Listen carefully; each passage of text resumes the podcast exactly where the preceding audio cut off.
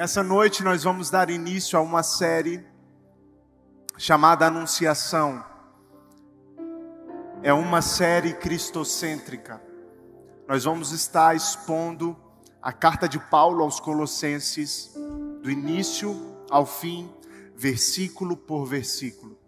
Assim como já fizemos com 1 João, assim como fizemos no Sermão do Monte, agora a gente vai entrar na carta de Paulo aos Colossenses. Eu tenho certeza que vamos viver tempos, dias, meses incríveis com as verdades que Paulo escreve aos Colossenses. Amém? Anunciação. E hoje nós damos início e eu quero ler com vocês Colossenses no capítulo 1, no versículo 1 ao 8, que diz assim: Paulo apóstolo de Cristo Jesus, pela vontade de Deus, e o irmão Timóteo, aos santos e fiéis irmãos em Cristo que estão em Colossos. A vocês, graça e paz da parte de Deus, nosso Pai e do Senhor Jesus Cristo. Sempre agradecemos a Deus o Pai de nosso Senhor Jesus Cristo, quando oramos por vocês, pois temos ouvido falar da fé que vocês têm em Cristo Jesus e do amor que têm por todos os santos, por causa da esperança que está reservada a vocês nos céus. A respeito da qual ouviram por meio da palavra da verdade o evangelho que chegou até vocês por todo o mundo este evangelho vai frutificando e crescendo, como também ocorre entre vocês desde o dia em que ouviram e entenderam a graça de Deus em toda a sua verdade. Vocês o aprenderam de Epáfras, nosso amado cooperador, fiel ministro de Cristo para conosco, que também nos falou do amor que vocês têm no Espírito. Vamos orar. Pai, te damos graças, te agradecemos por tudo que o Senhor tem feito, te agradecemos pela vida do apóstolo Paulo, que sabiamente escreveu essa carta aos nossos irmãos em Colossos. Agradecemos, meu Pai, ao nosso irmão Epáfras, que chegou até aquela prisão onde Paulo estava e contou como a igreja de Colossos estava. E Paulo, em amor, escreve uma carta para aqueles irmãos e essa carta reverbera, ecoa até hoje e chegou até nós. Que do mesmo jeito que aquela igreja foi impactada pelas, pelas palavras do seu apóstolo, que possamos hoje, meu Pai, ser impactados ao ler essa carta. Em nome de Jesus. Amém e amém. Você já recebeu uma carta? Eu lembro que na minha adolescência nós não tínhamos WhatsApp, a gente não tinha Orkut. Poucas pessoas sabem o que é Orkut aqui, mas alguém que sabe o que é Orkut, gente? É, vocês estão ficando velho. A gente não tinha Orkut, não tinha WhatsApp. Estava chegando o MSN, alguém aqui é da fase do MSN? Você chamava atenção, lembra? Era uma tragédia, a internet fazia barulho. Vocês lembram disso? Era assustador. Mas na minha adolescência eu não tinha internet. E a gente, quando gostava de uma menina, ou quando a menina gostava da gente, a gente recebia carta. Olha que fofo. E eu tinha é, uma caixa de várias cartas que as meninas me mandavam. E... Desculpa, Agnes, é uma verdade, eu preciso falar. Eu tinha uma caixa de sapato, porque antigamente a gente guardava coisa em caixa de sapato, né? Enfim, eu guardava pelo menos. Eu guardava diversas cartas. Tô brincando, não eram diversas assim. Tinha um número lá. E era muito bonito porque a carta ela vinha com para Vitor de, uh, sei lá, Efigênia. ou de Efigênia para Vitor. A carta sempre é enviada de alguém para alguém. Isso é óbvio. A carta que acabamos de ler foi escrita por Paulo para a igreja de Colossos, a igreja dos Colossenses. Essa carta tem um destino, essa carta tem um propósito, mas essa carta também é para nós. Eu quero que durante esses meses possamos ler e aprender sobre o que aqui está escrito, entendendo em primeiro lugar que isso aqui é uma carta. Uma carta escrita por um homem, uma carta destinada a uma igreja. Porque a gente pode pensar assim: ah, é uma carta, mas está na Bíblia, então é um livro. Não, gente, isso aqui é literalmente uma carta, como outras cartas que Paulo escreveu. Isso é uma carta. Então, leia, aprenda, ouça, como se vocês estivessem ouvindo ou imaginando um homem escrevendo a punho essas palavras. Porque aí fica muito mais profundo. Muito mais profundo, não, fica muito mais ah, humano. Então, é um homem escrevendo essas palavras, mas um homem totalmente inspirado pelo Espírito Santo de Deus. Mas antes da gente entrar na carta, eu preciso te dar algumas informações.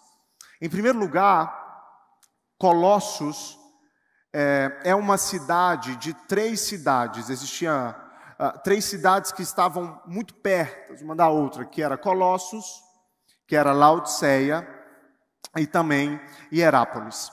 Essas três cidades uh, estavam a 160 quilômetros de Efésios. Ficava na região da Turquia. E eu preciso que você entenda todo esse contexto para que possamos começar a entender a carta. Durante muito tempo, as três cidades cresciam e prosperavam, mas aos poucos, Colossos foi ficando para trás. Hierápolis e Laodiceia estava crescendo, se enriquecendo, e Colossos uh, nem tanto. Para os padrões de hoje, Colossos não passava de uma cidade pequena, de um interior. Mas Paulo não ligava para o tamanho da cidade ou o tamanho da igreja. A missão de Paulo não estava em se comunicar com quem tinha muita gente. Não. A missão de Paulo estava em se comunicar e comunicar o Evangelho, pregar o Evangelho, anunciar as boas novas a irmãos em Cristo. A gente não vê Paulo mandando carta porque a igreja aos Colossenses era gigante, porque a cidade era rica, não. A gente vê Paulo se debruçando e escrevendo aquela carta porque essa é a missão.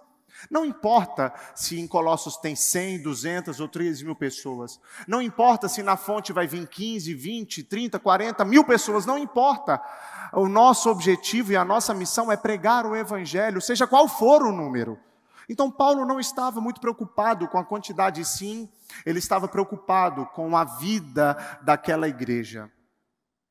Paulo nunca tinha visitado Colossos, Paulo nunca foi a Colossos, mas durante uh, três anos, Paulo pregava em Efésios. Paulo ministrava, pregava o evangelho naquela cidade. E numa dessas vezes, Epáfras, repete esse nome comigo, Epáfras. É um bom nome para você pôr no seu filho. Viu, Ítalo? Epáfras Alencar. Não. Epáfras, ele foi até Efésios e ouviu a mensagem do Evangelho e aceitou a Jesus. Quando Epáfras aceita Jesus através do ministério de Paulo, Epáfras volta para sua cidade natal, que é Colosso, e começa a pregar o Evangelho, e uma igreja é levantada. Então, ah, ao levar o evangelho, Epáfras começa a fundar, a plantar uma igreja do zero naquela cidade.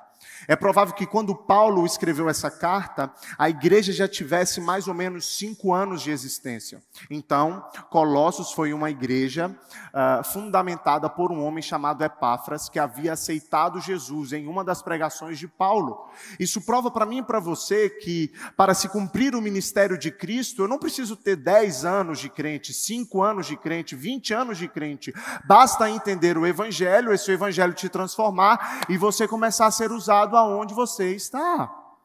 Não foi um apóstolo que montou ou que plantou a igreja de Colossos, não foi um pastor, não foi um profeta, não foi um homem cheio de patentes eclesiásticas, mas foi um novo convertido que se deixou ser transformado pelo poder que há na pregação do evangelho através do Espírito Santo de Deus. Então eu quero dizer para você que se você é novo na fé, não importa se você entendeu o que é o evangelho, chegou o momento de você fazer a diferença onde você está. Nessa época, Epáfras foi a Roma pedir ajuda de Paulo. A igreja estava passando por alguns desafios, algumas doutrinas erradas, alguns falsos mestres estavam entrando na igreja de Colossos e estava uh, pregando um outro evangelho, um evangelho deturpado, um evangelho misturado com filosofia grega, era uma mistura, de fato era um gnosticismo. A igreja estava sofrendo e passando por um desafio sem precedentes. Em, em, termos gerais, os falsos mestres diziam que apenas a fé em Cristo Jesus não era o suficiente para a salvação. Os falsos mestres diziam que precisávamos fazer algo a mais para sermos salvos. E a gente sabe que isso não é o Evangelho. O Evangelho é a salvação de todo aquele que crê. Então, para isso, Paulo uh, destacou a preeminência de Cristo e a importância de viver de acordo com a vontade do Senhor. Então, Epáfras vai até a prisão onde Paulo está e conta para Paulo o que estava acontecendo com aquela igreja. Essa carta é uma das cartas que Paulo escreveu em prisão, na sua prisão em Roma.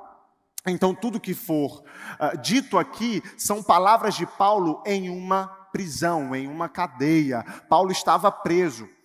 Epáfras foi pedir ajuda, porque é isso que precisamos fazer quando estamos passando por momentos difíceis. Sempre haverá alguém maior do que nós que irá nos ajudar. Epáfras não ficou orgulhoso, eu não vou mostrar como é que está a minha igreja, eu não vou mostrar como é que está a igreja de Cristo, o que, que Paulo pode pensar de mim?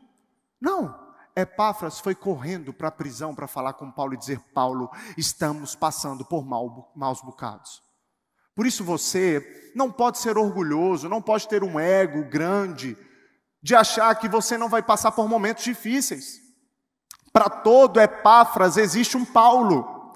Nós precisamos pedir socorro quando precisamos. Imagina Epáfras, eu não vou incomodar Paulo, Paulo está numa prisão, quem sou eu para incomodar Paulo nesse momento tão difícil da vida dele?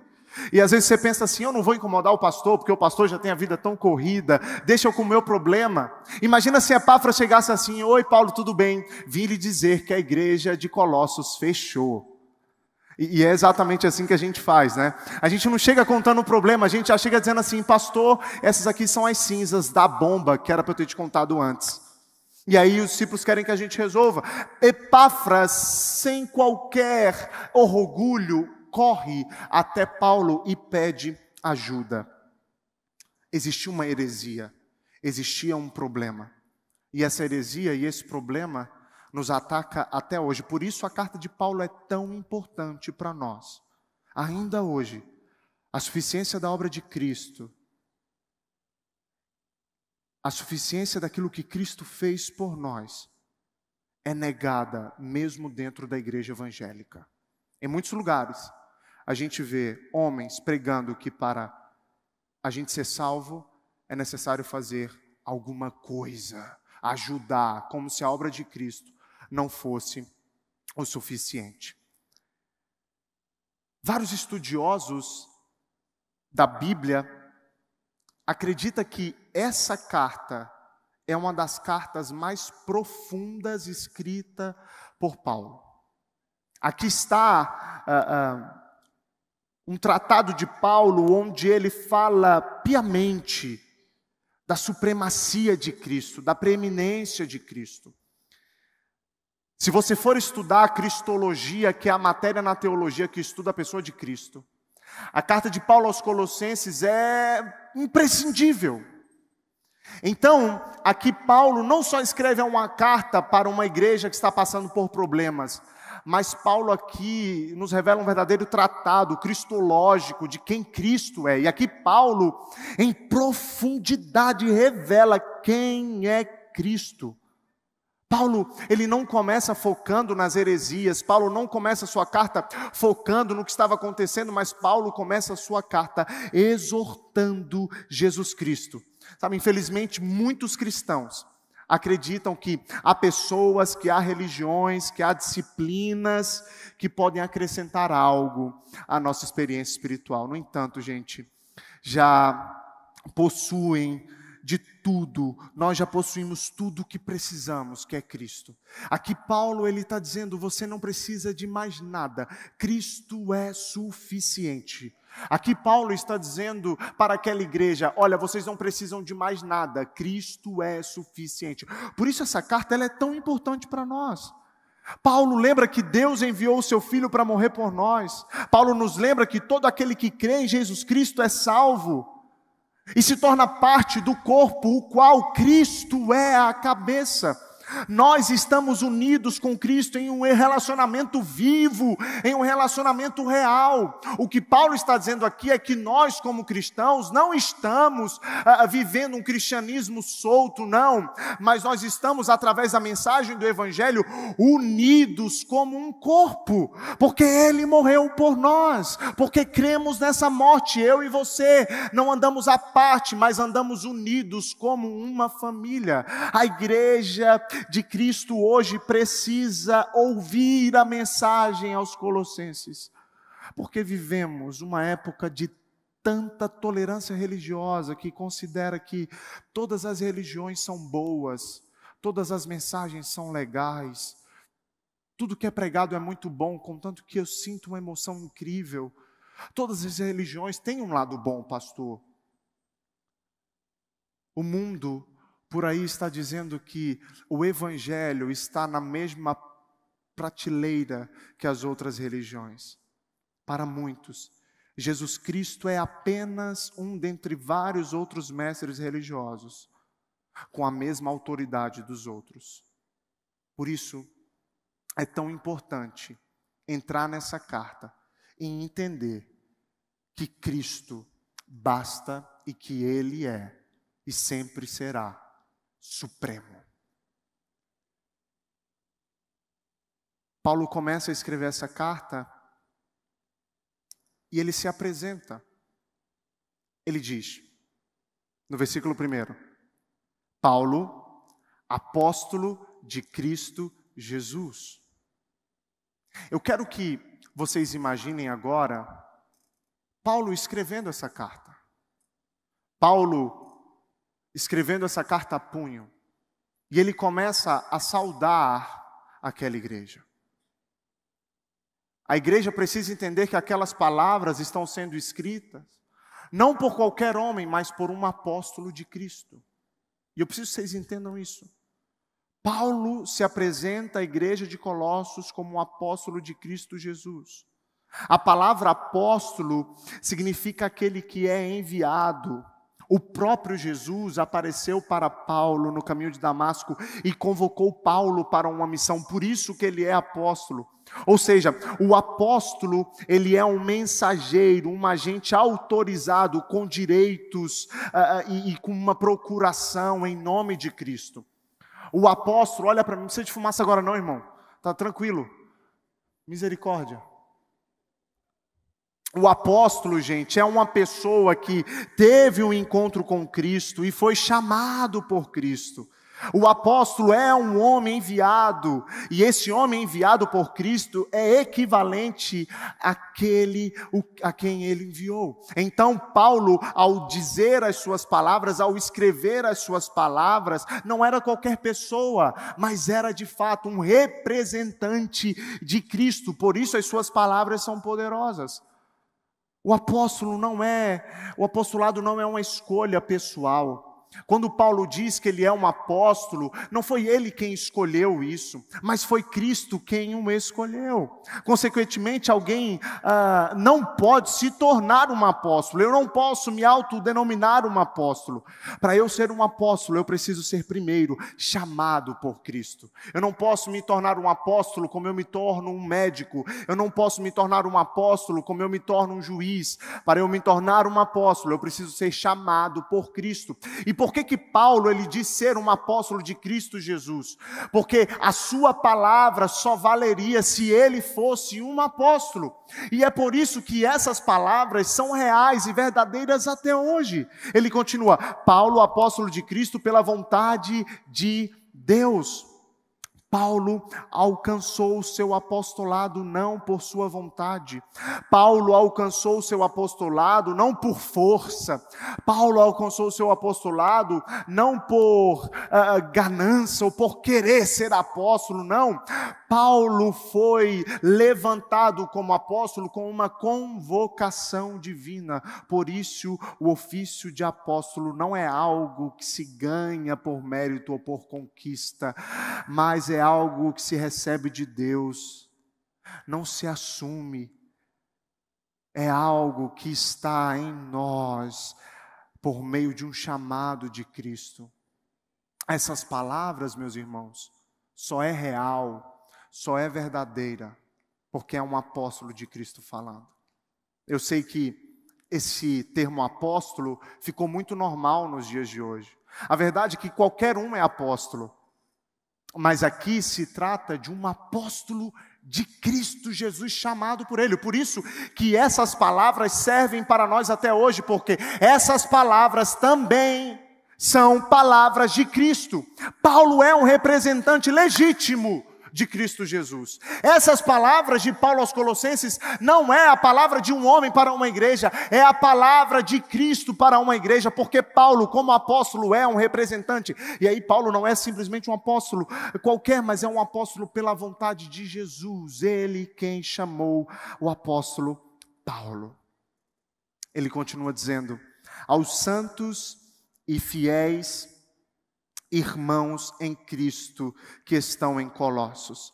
Paulo, apóstolo de Cristo, pela vontade de Deus, e ao irmão Timóteo, aos santos e fiéis irmãos em Cristo que estão em Timóteo. Paulo, gente, ao escrever essa carta, ele não estava sozinho. Paulo, quando escreve essa carta, existia alguém com ele, e esse alguém se chama Timóteo, seu filho na fé. Porque a carreira no Evangelho não se faz sozinha. Mesmo sendo um apóstolo, existiam homens ao lado dele. Vocês estão aqui comigo? Você pode ser apóstolo, você pode se considerar um semideus, um anjo, um arcanjo. Não se faz obra do Senhor sozinho. Paulo poderia dizer assim: Eu não preciso de ninguém ao meu lado, eu já sou um apóstolo chamado por Cristo. Eu encontrei com o próprio Cristo no caminho de Damasco, portanto, eu não preciso de ninguém. Paulo não estava só, existia alguém com ele, existia um colaborador com ele, existia um companheiro com ele, e esse alguém era Timóteo. Timóteo era cooperador de Paulo e estava junto dele. Quando envia essa carta, Timóteo fazia parte disso também. Embora Paulo fosse o único escritor da carta, ele fez questão de mensurar o nome de Timóteo como participante daquilo. Isso é muito importante, porque podemos usar das nossas patentes eclesiásticas e esquecer da participação dos irmãos que estão com a gente. Eu fiz, eu estou escrevendo. Nem interessa que tenha um Timóteo dividindo a prisão comigo. Eu preciso aparecer. O meu nome precisa aparecer, somente o meu, a ideia é minha, foi eu quem fiz. Eu sou o líder. Quem tem o nome que tem que aparecer aqui é o meu. E aqui a gente vê que o evangelho não é sobre isso. Paulo, por ser apóstolo, não colocou o seu nome somente no início da carta. Você já fez uma prova de matemática e na prova de matemática, antes de ir para a parte difícil, que é os cálculos, você precisa primeiro colocar o seu nome. É incrível porque em prova de matemática eu só sabia isso, o meu nome. Tá aqui. Já terminei, professor. Meu nome é difícil, mas eu, eu não sabia. Paulo, no início, coloca Paulo, apóstolo de Cristo, e Timóteo.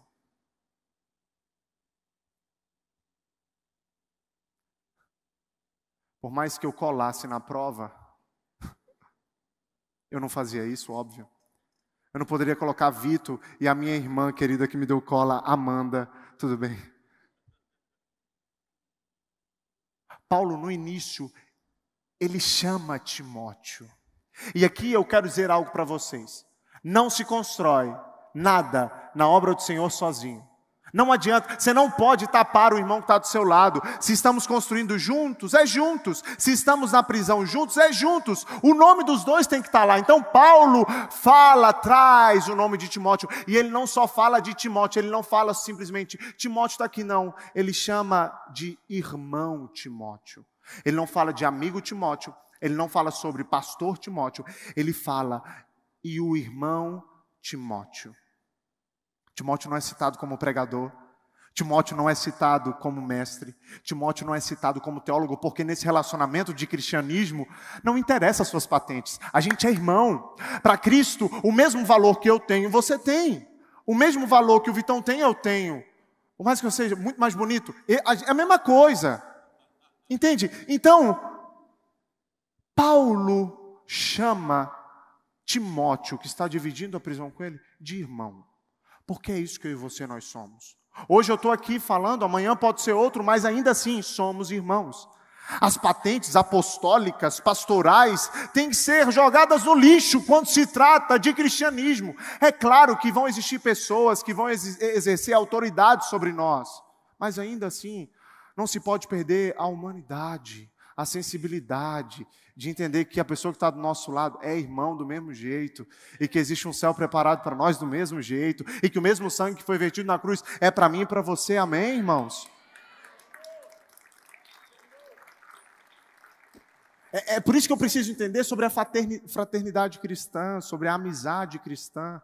Existe amizade, existe relacionamentos de um médico para com o seu paciente, de um pastor para com a sua ovelha. Existem relacionamentos de um professor para com um aluno.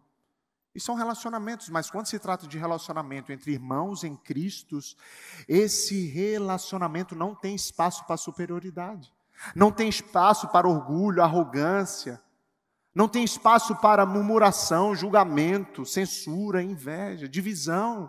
Quando se trata de irmão em Cristo, essa amizade é igualitária. Amém? Então, Paulo, apóstolo de Cristo Jesus, pela vontade de Deus e ao irmão Timóteo, e aos santos e fiéis irmãos de Cristo que estão em Colossos. Paulo agora chama os irmãos de Colossos de santos e fiéis. Por que santos e fiéis? Santos porque foram separados. Santos significa separados por Deus. Santo não significa alguém que foi canonizado, alguém que é santo sem pecado. Paulo está chamando eles de santos porque eles ouviram a mensagem do Evangelho e foram separados. Sabe quando sua mãe está fazendo feijão e ela vai separar o, o, feijão bom do feijão ruim, você foi separado, mas quando você foi separado, você era a parte boa, você é geração eleita. Vocês estão comigo? Então, quando alguém ouve a mensagem do Evangelho, aquela mensagem entra na sua vida e te transforma, você ali é separado. Então, quando Paulo chama de santo, ele não está falando que a igreja é perfeita, ele está dizendo que eles são separados do mundo. E aí eles não são só separados, mas são fiéis. Esse fiéis significa que eles creem em Jesus. Porque não basta ser simplesmente separado se você não crê em Cristo. Então, santos e fiéis significa que eles são separados, mas também significa que eles creram em Jesus. Eles têm fé em Jesus. Mas, pastor, o que, que isso tem a ver comigo? Isso tem tudo a ver. Porque se Paulo envia uma carta para nós, o que ele vai colocar? Será que ele pode olhar para você e ver você como um separado? Será que as suas atitudes revelam que você é separado?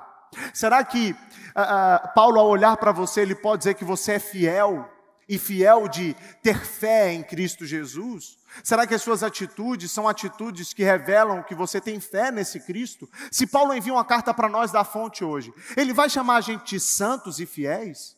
Ele vai nos chamar de santos e fiéis? Porque é isso que precisamos ser.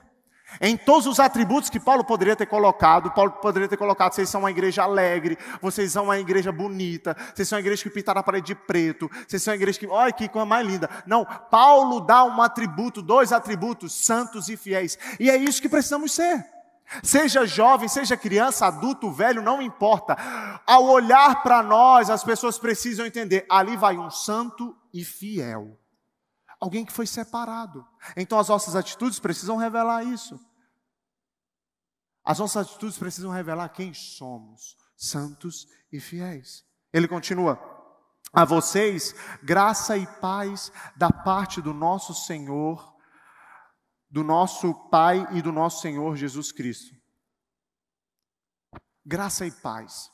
Se existe ali um povo que é santo e fiel, Existe ali um povo que foi alcançado pela graça. A gente sempre fala graça e paz quando encontra um crente, né? Graça e paz, tudo bem, graça e paz, igreja, né? Mas o que, que isso significa? Vamos separar as duas palavras. Graça era um cumprimento de gregos, de gentios. Paz era um cumprimento de judeus, que significa shalom.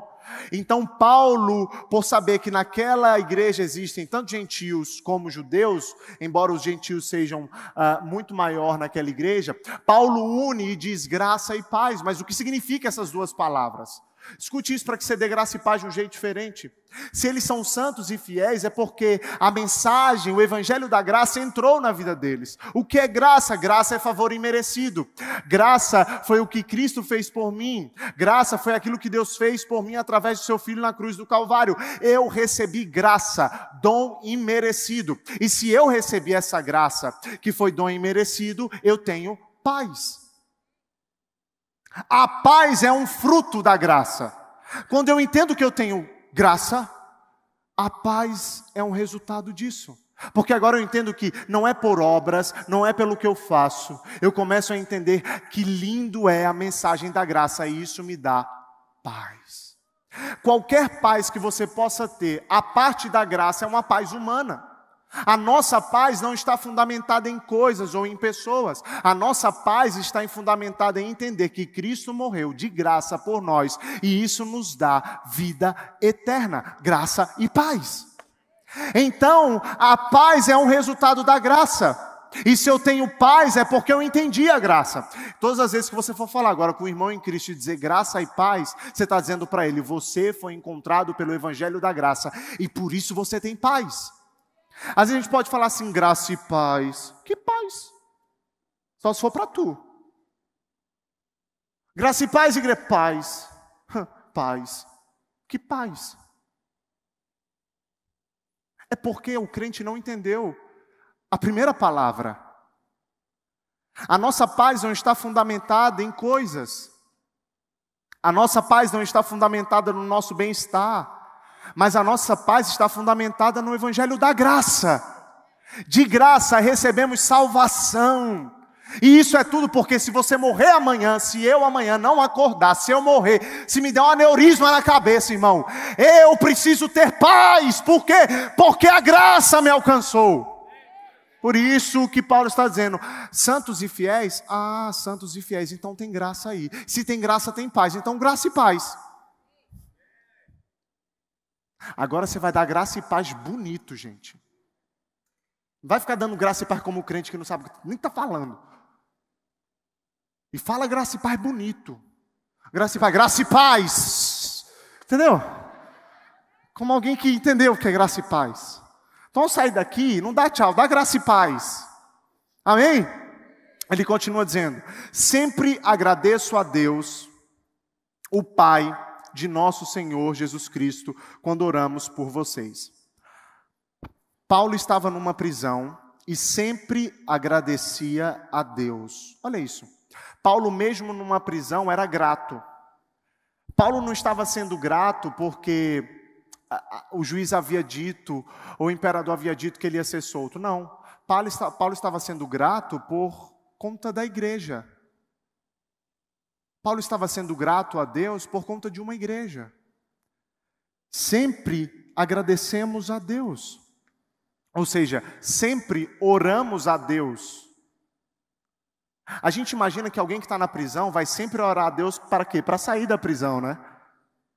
Imagina assim, Paulo sempre orava a Deus na prisão. Você pensa, deve estar orando para sair de lá. Porque a, a, gente foi envolvido numa cultura evangélica de que precisamos orar pelo nosso umbigo, que Deus está a serviço da gente, que os outros é quem se ferrem. A gente não vê um Paulo em uma prisão orando para que Deus venha e tire ele da prisão. A gente vê um Paulo em uma prisão que sempre está agradecendo ao Senhor por aquela igreja. Isso nos traz algumas coisas. Em primeiro lugar, que a obra de Deus não pode ser feita sem oração. A obra de Deus, o cristianismo, não pode ser vivido sem oração. Quando alguém fala com você sobre oração, sobre a oração intercessória, quando alguém está falando sobre orar, ele não está falando sobre algo que deve ser feito se você quiser, não. É um mandamento. A gente está vendo um Paulo aqui que coloca o joelho no chão juntamente com Timóteo, e em uma oração fervorosa pede por uma igreja a qual ele nem foi. Uma coisa é você orar pela igreja que você já foi, outra coisa é você orar por uma igreja que você nem foi, gente. Paulo nem conhecia aquela igreja, não sabia se era preta, se tinha luzes, se tinha banda, não sabia, mas Paulo sempre orava, diga sempre. Porque sempre devemos orar.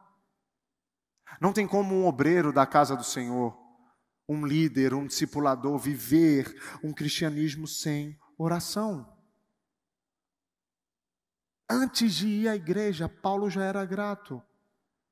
E esse é um dos sucessos da vida de um obreiro, na vida de alguém que trabalha na obra do Senhor, a oração. Minha avó sempre dizia, Vitor, muita oração, muito poder. Pouca oração, pouco poder. O que mais se vê nas igrejas hoje são as reuniões de domingo lotadas, mas as reuniões de oração vazias. O que mais se vê são pessoas prontas para servir na igreja, mas correm da reunião de oração. O que mais a gente vê são pessoas que estão dispostas a pregar, a cantar, a servir no voluntariado, mas não têm uma vida de oração. Ora, como que pode um cristão que entendeu a graça, um santo, um fiel, não orar? A verdade é que Paulo, ele poderia talvez ter motivos para não orar. Eu vou orar por quê? Estou preso. Fiz tudo o que ele falou, sou apóstolo dele. Eu vou ficar orando? Vou nada. Se ele me tirar daqui, eu oro. Então, é, esse começo é incrível porque ele nos revela um Paulo, apóstolo, que ora.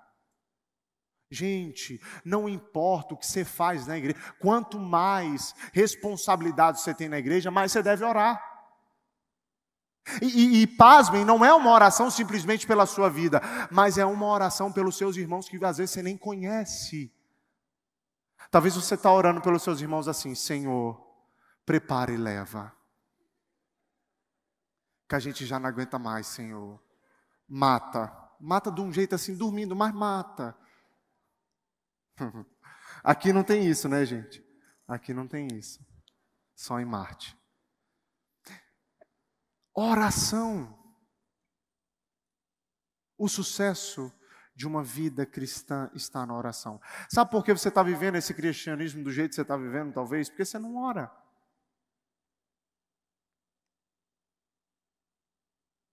Você não ora. Existe um estudo que 80% dos cristãos não oram, nem 10 minutos por semana. Tirando o tempo que estão na igreja, não oram nem 10 minutos por semana. Como é que você ama Deus, velho? Me explica, conta para mim. Porque quando eu estava no início do relacionamento com a Agnes, eu queria falar com ela toda hora. Dava cinco e meia da manhã, a gente estava. Né, amor? Desliga você. Não. Desliga você, amor. Não, você, você, amor. Não, você.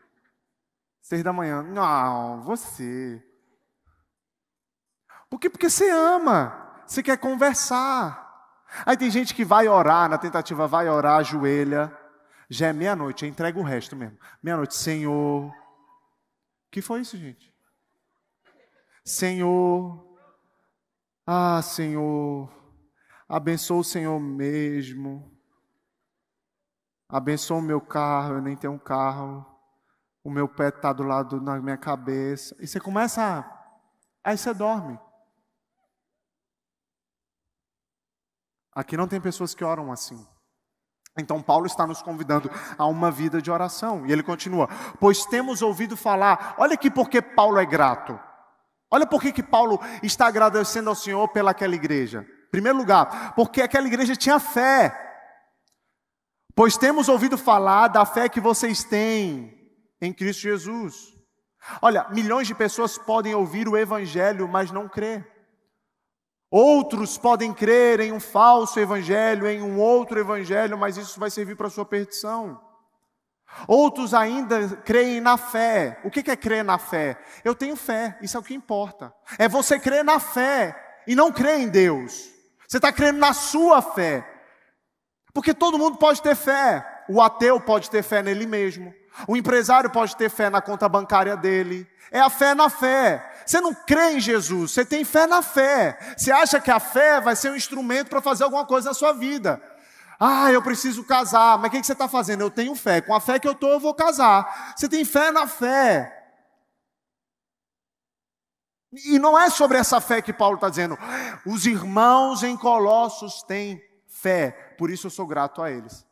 George Wilterfield, um grande evangelista, um dia chegou para um homem numa evangelização e disse assim: No que, que você crê? O homem respondeu: Eu creio no que minha igreja crê.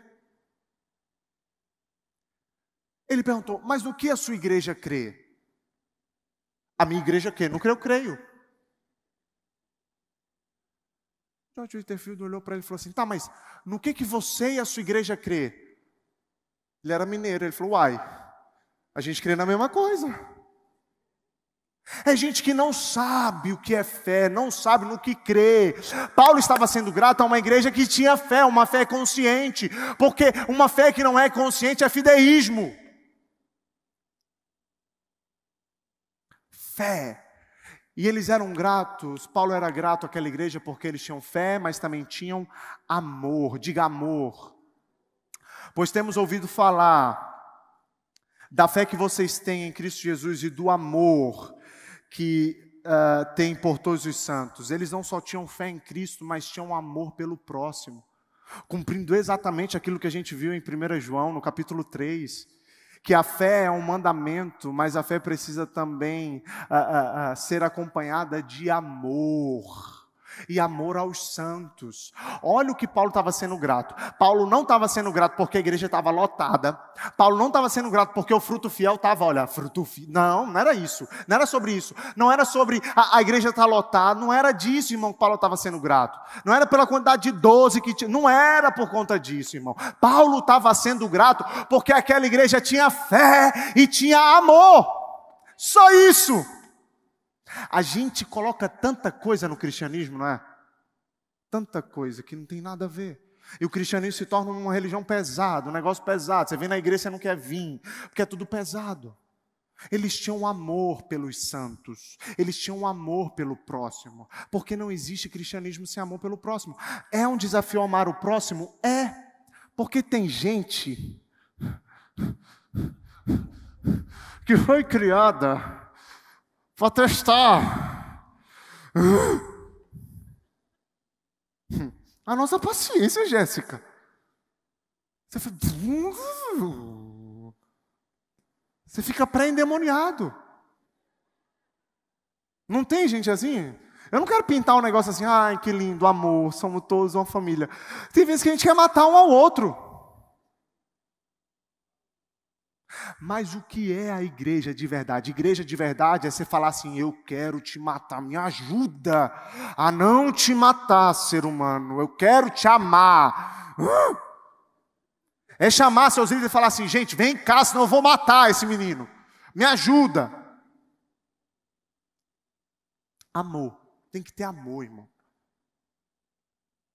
Um dia um discípulo meu chegou no gabinete e falou assim: Pastor, eu estou pensando isso, pastor, eu estou pensando aquilo, pastor, eu estou pensando aquilo outro, eu acho que é isso, eu acho que é aquilo mesmo. Irmão, foi subindo uma ira, eu falei, eu vou bater nesse menino.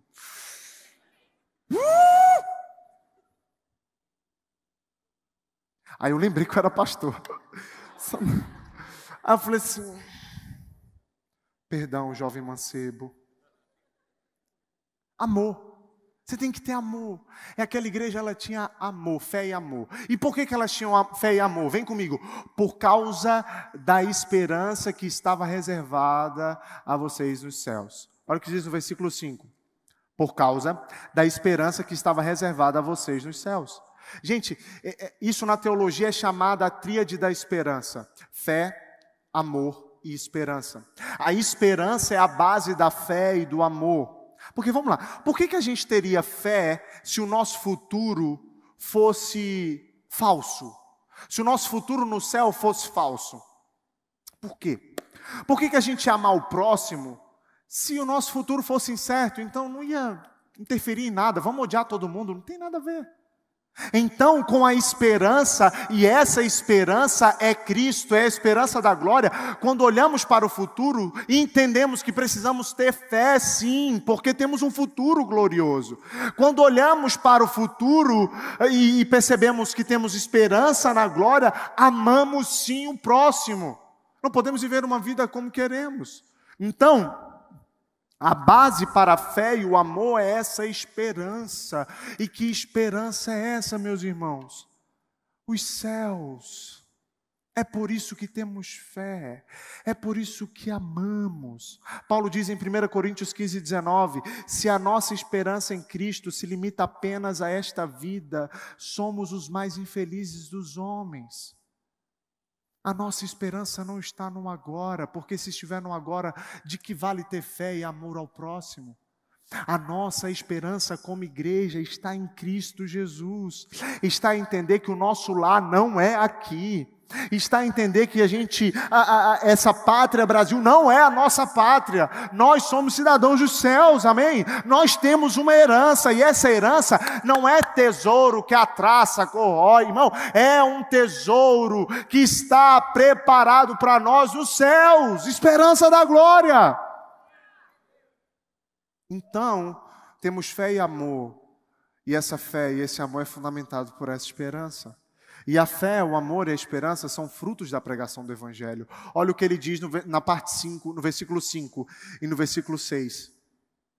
Por causa da esperança que está reservada a vocês nos céus, a respeito do qual ouviram por meio da palavra do Evangelho, o Evangelho chegou até vocês. Olha o que ele diz: a palavra da verdade, o Evangelho chegou até vocês. Por que, que eles tinham fé, amor e esperança? Porque eles ouviram a palavra da verdade, eles ouviram o Evangelho de Cristo. Esses crentes tinham uma esperança por conta da pregação do Evangelho. Eles entenderam isso ao olharem para o Evangelho. E o Evangelho, meus irmãos, não importa o quanto de doutrina chegue por aí fora, por aí por fora. Não importa o quanto de outras mensagens cheguem por aí. Só existe uma verdade, que é a palavra. Paulo está dizendo, o apóstolo de Cristo está dizendo, a palavra da verdade, o Evangelho chegou até vocês. Vocês conseguem ter fé, amor, esperança, porque ouviram a palavra da verdade verdade. Por que, que essa palavra é a verdade? Porque, irmãos, essa palavra chegou até nós. Essa palavra é uma palavra que foi escrita 60 anos depois da morte de Cristo e chegou até nós. Nada conseguiu deter essa palavra, nada conseguiu vencer essa verdade, e tudo que está escrito aqui de fato é real. Então a mensagem do Evangelho não é a mensagem escrita por um homem velho numa prisão, a mensagem do Evangelho é a verdade verdade. E por que que ela é a verdade? Porque começamos a entender que essa palavra, toda essa palavra é inspirada pelo Espírito Santo de Deus. Muitas ideias, irmãos, muitas coisas podem ser consideradas como verdade, mas somente a Bíblia é a verdade. Somente ela, somente nela temos um conteúdo verdadeiro. Porque Jesus é o verbo. Jesus é a verdade, Ele é a palavra, a Sua palavra é verdade, como diz em João 17, 17. O Evangelho é uma verdade absoluta e invencível. Em segundo lugar, o Evangelho não só é verdade, mas o Evangelho é universal. Olha o que ele diz: por todo mundo, este Evangelho vai frutificando e crescendo, como também ocorre com vocês. O evangelho é para todo mundo. Gente, vem comigo. O evangelho estava chegando para uma igreja pequena em Colossos, que a sua maioria eram gentios. O evangelho é para todo mundo. O evangelho é multirracial. O Evangelho não tem limites, não tem fronteiras. O Evangelho é para o médico, é para o analfabeto, o Evangelho é para todos. O Evangelho é a mensagem que o mundo precisa ouvir. O Evangelho é o antídoto que de fato vai curar as enfermidades dessa geração. Não vai ser uma política, não vai ser um presidente, não vai ser sair da igreja para apertar um atleta e falar. Não, o que vai mudar o mundo chama-se a pregação do Evangelho de Cristo, porque esse Evangelho que que cresce e frutifica. Paulo está dizendo: vocês ouviram a verdade da palavra, não somente ouviram a verdade da palavra, mas ouviram o evangelho que tem ido por todo o mundo, que saiu de Jerusalém há dois mil anos atrás e chegou em Manaus, na fonte. É esse evangelho que vai crescendo e frutificando. Nós não estamos falando de um evangelho que não tem poder, nós estamos falando de um evangelho que é comparado a uma dinamite. Não existe nenhuma arma humana capaz de, de se comparar ao evangelho. O evangelho tem poder em, em si próprio. O evangelho é poderosíssimo. Não menospreze o evangelho. O evangelho é para todos. O evangelho é para o seu amigo homossexual. O evangelho é para o seu amigo que está no candomblé. O evangelho é para o seu pai que é espírita. O evangelho é para sua mãe que está adulterando, uh, uh, uh, está traindo seu pai com outro homem. O Evangelho é para você que está viciado em pornografia. O Evangelho é para você que está com depressão. O Evangelho é para você que está triste. O Evangelho é para você que está perdido. O Evangelho é para você que ainda não conseguiu se entender. O Evangelho é para você que não tem nada em casa para comer. Mas também o Evangelho é para você que está com a sua vida boa. O Evangelho é para você que tem o seu carro do ano. O Evangelho também é para você que tem sua conta bancária recheada. O Evangelho é a mensagem que traz sentido para as nossas vidas tudo sem o Evangelho não é nada. E o Evangelho, meus irmãos, está centrado na graça de Deus. Por que, que está centrado na graça de Deus? Porque o Evangelho não é aquilo que o homem fez, mas é aquilo que Deus fez pelo homem.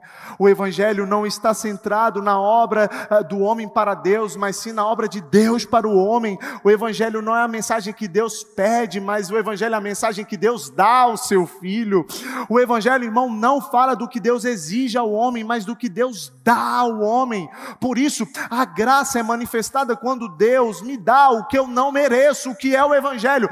Deus olhou para pecadores como eu e você e disse: De graça eu vou te dar vida. Por quê? Porque eu te amo, porque eu quero. Isso é graça, é essa mensagem do Evangelho, da graça, que precisa alcançar todas as regiões, que precisa entrar dentro da favela, dentro dos shoppings, dentro das comunidades, dentro dos arranha-céus, não importa, essa mensagem da graça precisa alcançar tudo e todos.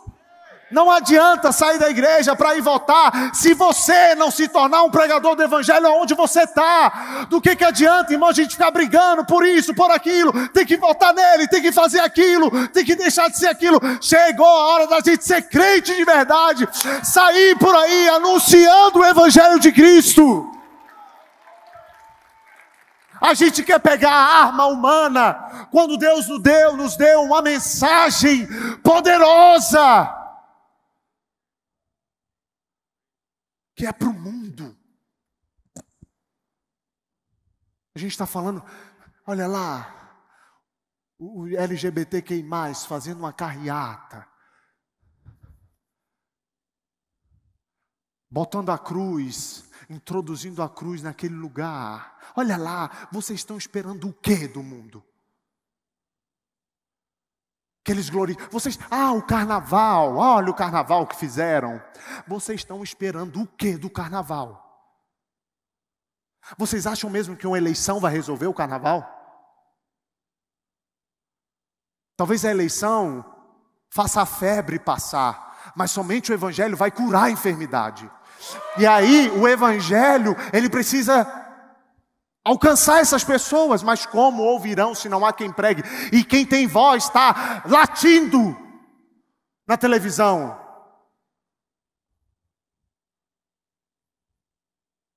O Evangelho é a nossa mensagem, o Evangelho é a nossa arma. E eu não vou deixar de pregar essa mensagem por mais que tentem me calar, eu não vou parar. Me expulsem, mas eu não paro.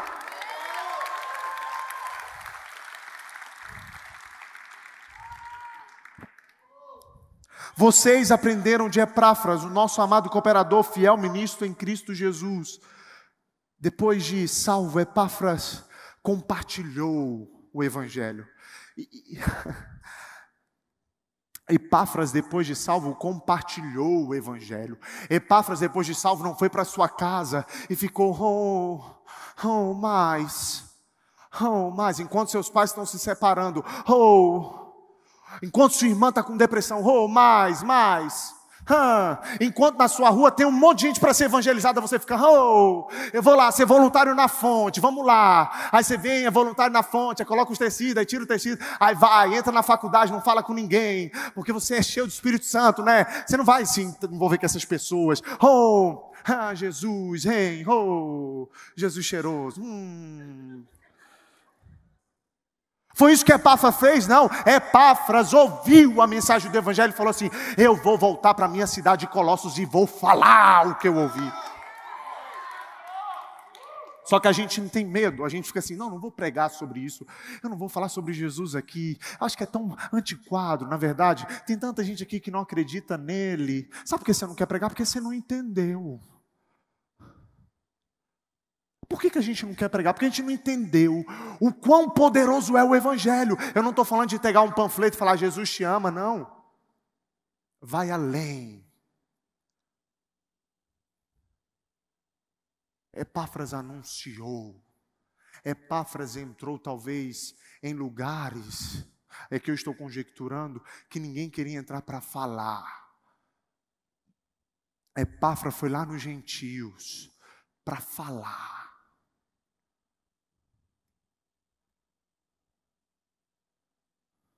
Epáfras não fica, olha o que eles estão fazendo, eles estão eles estão acabando com as escolas, eles estão fazendo várias coisas. Olha aí o que eles estão fazendo, olha lá, olha o que eles estão fazendo, estão mexendo com o nosso Senhor, olha lá e a gente posta nas redes sociais que a gente é contra o carnaval, que a gente é contra tudo, que a gente é tudo, a gente é contra, a gente é contra aquilo, a gente é contra aquilo, mas a gente só fica sendo profeta de rede social enquanto a gente tem que ir lá dentro. Onde é o problema? Quantas vezes você saiu daqui para ir lá no, no Dom Pedro, lá no, no Sambódromo, para entrar dentro daqueles lugares lá e começar a falar de Jesus? Mas não, a gente não tem tempo para isso. Isso é o pastor, beleza, mas quantas vezes você chegou na sua sala e de pouco em pouco começou a falar sobre esse evangelho? Quantas vezes você entrou no seu trabalho e começou a falar, porque é a partir disso que as coisas vão mudar. Uma cidade foi mudada, não porque um homem chegou lá e ficou, oh Senhor, eu estou nem aí para essa cidade, eu quero que todo mundo morra. Um homem se preocupou com uma cidade. Então eu quero convidar você a se preocupar com Manaus. Você está vendo várias coisas erradas? Você está vendo muita coisa errada? Você está vendo gente de esquerda, gente de direita, gente de centro, gente de lado. Você está vendo que está tudo errado? Então vamos partir, irmão. Vamos partir para falar do Evangelho. Ou a gente vai precisar marcar um evangelismo. Porque você não vem se marcar.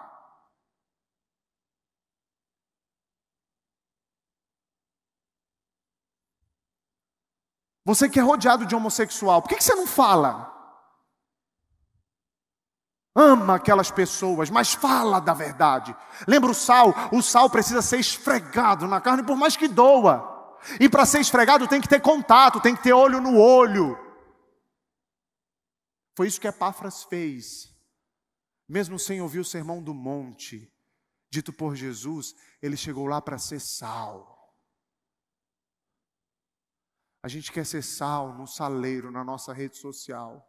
A gente quer ser sal nas urnas. Se o evangelho fosse fundamentado no que vamos fazer nas urnas, não era ir de pregar o evangelho. Era ir de votar. O meu Messias tem um nome, irmão, é Jesus Cristo. É Ele que vai fazer. Pastor, por que você está falando disso? Porque a gente está colocando a salvação do mundo todo em um homem. Chegou a hora da gente se levantar e evangelizar esse povo. E orar por esse povo. E chorar por esse povo.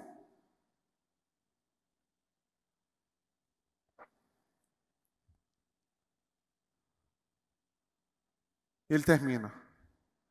Que também, Epáfras, que também nos falou do amor que vocês têm no Espírito. Sem dúvida alguma, Epáfras havia dito para Paulo tudo sobre a igreja de Colossos, mas falou do amor que eles tinham por Cristo. Porque ao chegar para Paulo e falar sobre a igreja, Epáfras poderia ter somente dito sobre as coisas ruins que estavam acontecendo. Hã? Epáfras poderia ter somente dito: a igreja é isso, a igreja é aquilo outro, a igreja não presta como eu faço isso muitas vezes. Mas Epáfras também falou sobre o amor daqueles homens. Um amor que é construído, um amor que se inicia através do Espírito Santo. O que eu quero, irmãos, com essa palavra, e aqui finalizo, é que do mesmo jeito que o apóstolo Paulo olha para essa igreja e agradece pela fé, o amor e a esperança, que possamos ter esses três atributos. Olha para mim. Uma esperança que pavimenta a nossa fé. Uma esperança que pavimenta o nosso amor. Uma esperança, olha para mim, que também pavimenta a nossa santidade. Uma esperança que nos faz viver uma vida de santidade uma esperança que nos faz viver em meio a tribulações. Porque as coisas às vezes não vão andar como a gente quer, mas a nossa esperança não está nisso, a minha esperança está nos céus, em Cristo Jesus. A minha esperança não está em outra pessoa, a não ser Cristo. A não ser Cristo Jesus. Por isso, hoje, chegou a hora da gente avaliar como que está a nossa esperança. Aonde está fundamentada a nossa esperança? Porque se a nossa esperança está fundamentada em um homem, a gente está perdido.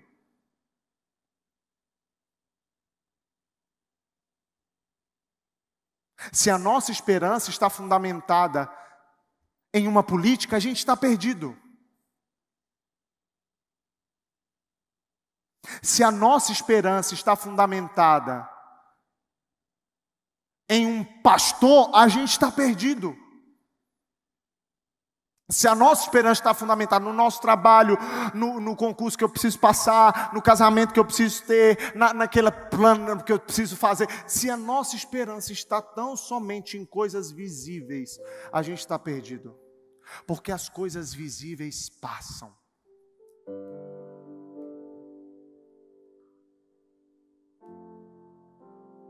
A empresa que hoje está aqui, amanhã pode pegar fogo. O concurso ao qual você tem tanta esperança pode nunca acontecer. A minha esperança está no, nos dinheiros dos meus pais, mas o dinheiro pode acabar. Onde está a sua esperança? Porque se você não sabe onde está a sua esperança, você não vai ter fé, você não vai ter amor, você não vai ter santidade, você vai viver a vida como todos vivem. Onde está a sua esperança?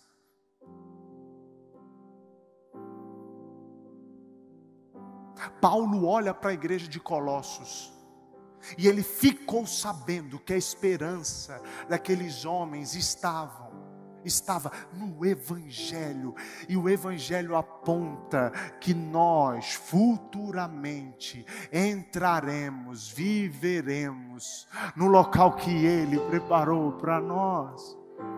Mas não vamos viver uma vida só esperando esse dia chegar. Não.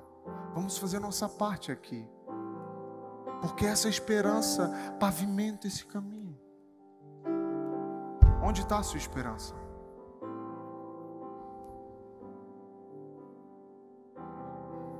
Por que ter fé? Se eu acho que o futuro nos céus é algo que não existe. Por que amar o próximo se eu nem tenho muita certeza da glória? Onde está a sua esperança? Ó,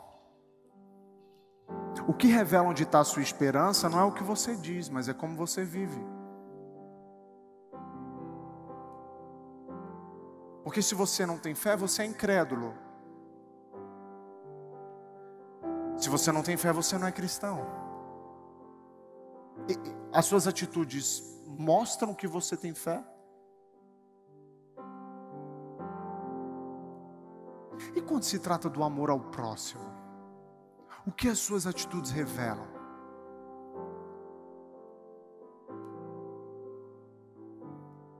É do tipo, Fulano me atacou, mas eu entendo que Ele é o meu justo juiz, Ele me justifica. Os meus olhos estão naquilo que olho não viu, ouvido não ouviu, nem passou na mente humana.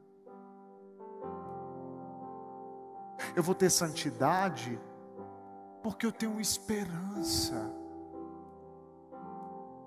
Esperança que Ele preparou para mim, Ele é a minha esperança.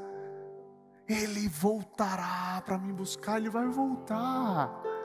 Por isso eu preciso receber o meu noivo puro, limpo. Pastor, a vida está tão difícil. Se eu sentar para conversar com o Senhor, está tudo tão difícil, eu estou prestes a desistir. Não tenha esperança em outra coisa que não seja o Evangelho. Porque ainda que as coisas caiam na sua frente, se destrocem, tua esperança ainda está fundamentada nesse Jesus. Eu não estou falando sobre um homem que estava num shopping center, tomando um expresso e escrevendo uma carta. Eu estou falando de um homem que estava preso. Preso. Preso.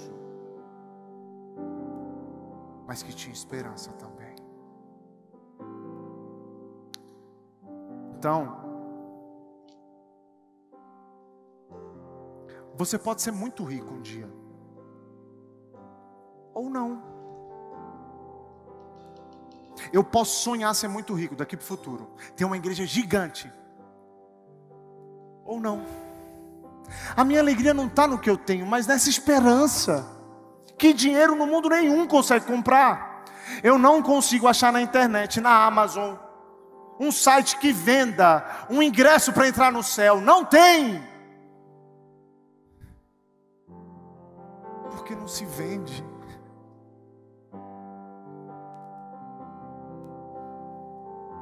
dinheiro nenhum no mundo consegue comprar. Então, quando tudo estiver difícil, não pare de lutar, de fazer a sua parte, não pare. Mas lembre-se que a sua esperança não está em ser, porque você já é amado, você já é filho, você já é cidadão do céu. A gente pode olhar para isso e falar assim: nossa, a igreja de Colossos estava olhando para o futuro, para a coisa que eles iam viver. Não, a igreja de Colossos já estava vivendo. A igreja de Colossos estava vivendo como alguém tem esperança nos céus, em Jesus. Hoje eu convido vocês a ter esperança em Cristo, a esperança da glória. Hoje eu convido você a ser um cidadão dos céus. Pode passar político, entrar político, pode passar pandemia, entrar pandemia, pode vir doença, passar doença. Você continua firme olhando para os céus. Por isso você faz, por isso você tem obras, por isso você é santo aqui na terra, por isso você evangeliza, por quê? Porque a sua realidade não é simplesmente terrena, mas celestial. Paulo estava grato por uma igreja, não porque eles tinham um louvor bacana, irmãos bacanas, irmãos empresários, um dízimo alto, não, ele estava grato porque tinha fé e amor no meio deles. Que sejamos essa igreja.